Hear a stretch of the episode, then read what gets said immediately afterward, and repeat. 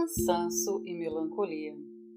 Do simples cansaço à dominadora exaustão, de um lampejo de dúvida a uma plena afirmação, do riso despretensioso à prostrada melancolia, segue cada pessoa no curso da vida. Chocam-se emoções em conflito elétrico e transferem cristais de luz de origem desconhecida, induzindo o lado magnético a substituir as descargas de adrenalina por tranquilas sensações. Um instante que surpreende, agita a aura e rouba a paz, eleva a estima, semeia a esperança, colhe sucesso e o peito acolhe o prazer da conquista. De repente, fracassam planos e velozes fragmentos correm entre os dedos, árduas horas de trabalho intenso se esvaem, sonhos zeram, ilusões de vitória se desvanecem. O silêncio captura o ego e mantém reclusa a personalidade o temperamento permanece subjugado ao cativeiro e o amor próprio renega sua real identidade.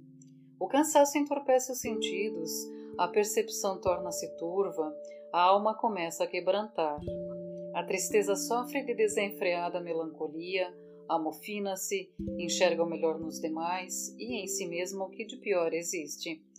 A melancolia, no ápice do cataclismo emocional que gera, por exercer sua função e levá-la a sério, comemora a implosão do patrimônio que concebe inteiramente aniquilado, sem possibilidade de restauração. Exaurido, contudo, o cansaço ainda combate, confronta e resgata o amor próprio, defende a personalidade, restaura o ego, reeduca o temperamento e reafirma a identidade de quem um dia chegou a ser vencedor e hoje é como pó dos livros que não são lidos.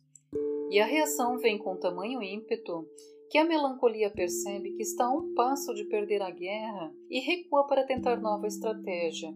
Fracassa tanto ela quanto o cansaço, porque, mais forte do que eles, a fé avança com seus soldados divinos, um pelotão de virtudes que tem por objetivo trazer a vida.